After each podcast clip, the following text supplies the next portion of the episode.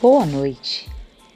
O nosso episódio de hoje vai tratar de um assunto muito importante, o pé diabético.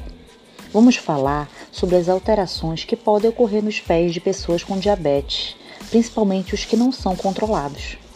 O pé diabético traz consigo infecções na circulação dos membros inferiores e estas complicações são mais comuns com o surgimento de feridas que não cicatrizam nos pés. As pessoas têm mais chances de desenvolver os pés diabéticos quando não têm uma glicemia controlada.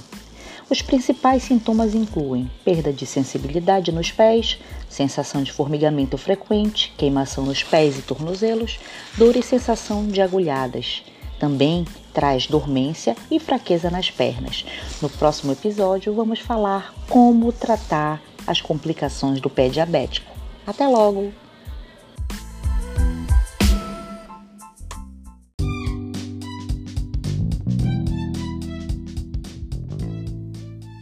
Boa noite, sou a doutora Tatiane Sá e hoje vou conversar com vocês sobre desbridamento cirúrgico. Quando uma ferida tem um risco de infecção ou uma progressão de infecção, o método de escolha é o desbridamento cirúrgico por ser também um método de escolha para a remoção mais rápida de grandes quantidades de tecidos necrosados.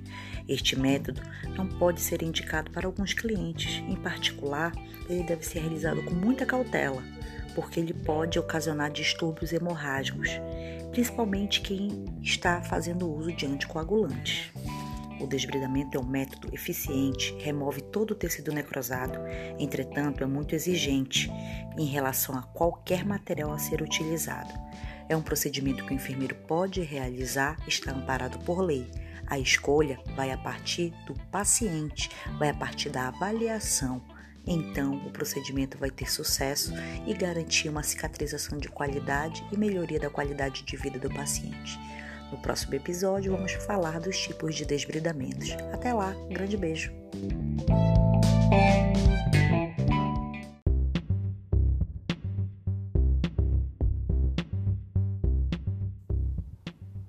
Olá! Hoje vamos falar sobre métodos terapêuticos para desbridar feridas. Atualmente, os métodos mais utilizados na prática clínica são o desbridamento autolítico, o enzimático, mecânico e cirúrgico. O, des o desbridamento autolítico nada mais é do que o próprio organismo que vai tentar dissolver o tecido necrótico. Ele ocorre gradativamente, onde o próprio organismo é responsável por fazer toda a degradação de qualquer tecido desvitalizado. No desbridamento enzimático, usamos enzimas específicas no intuito de causar dano ao tecido necrótico, removendo de maneira simples e rápida. E um desses agentes muito utilizado é a papaina. A papaina é uma enzima proteolítica derivada da carica papaya, que é o mamão, e nele é colocado de acordo com a porcentagem específica no contexto gradativamente com a finalidade de desbridar o local afetado. O desbridamento mecânico, a gente usa a força física para remover. Nesse caso, são aplicadas técnicas específicas como fricção e desbridamento utilizando pinça e gaze para retirada todo o leito danificado da lesão. Pode-se utilizar também a hidroterapia por jateamento, usando a força para retirada de qualquer tecido desvitalizado e com presença de necrose. No desbridamento cirúrgico, é o, é o desbridamento instrumental cortante. É o método cirúrgico para remover todo o tecido necrótico. É frequente, utilizado pelos próprios cirurgiões dentro do ambiente cirúrgico. Pode ser uma prática feita por enfermeiros, pois já é regulamentada de acordo com seu corém. Então, o desbridamento cirúrgico ele vai retirar todo o leito da ferida com qualquer tipo de necrose ou esfacelo.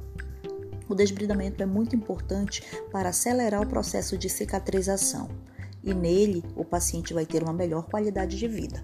No próximo episódio vamos falar sobre os produtos e especificamente a papaina. Até lá!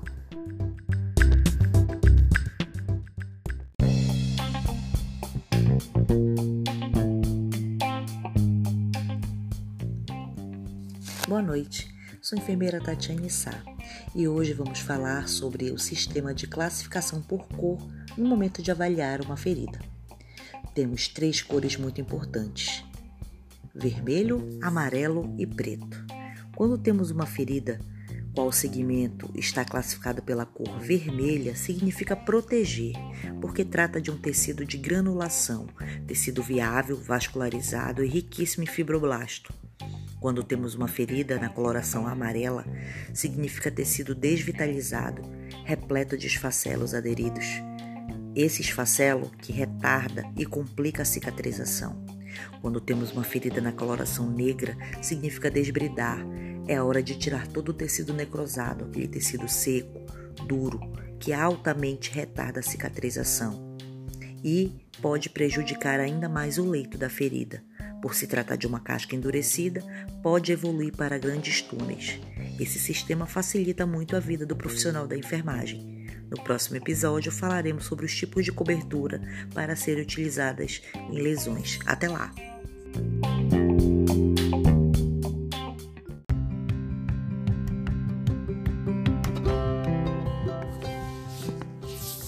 Olá, sou a enfermeira Tatiane Sá e hoje vamos falar sobre a DAI você já ouviu falar sobre a DAI? A DAI é a dermatite associada à incontinência. Ela é definida pelo fato de ser uma lesão altamente inflamatória que é originada pelo contato direto da região perineal ou perigengital em contato com, com fezes ou urina do paciente. É muito frequente aos pacientes acamados. Os sinais da dermatite estão incluídos o eritema, edema, descamação leve, pequenas vesículas que podem evoluir para lesões ulceradas e dolorosas. Por isso, de grande importância que os profissionais saibam reconhecer e tratar as dermatites associadas à incontinência. No próximo episódio, vamos falar sobre a classificação e o tratamento das dermatites associadas à incontinência. Até lá!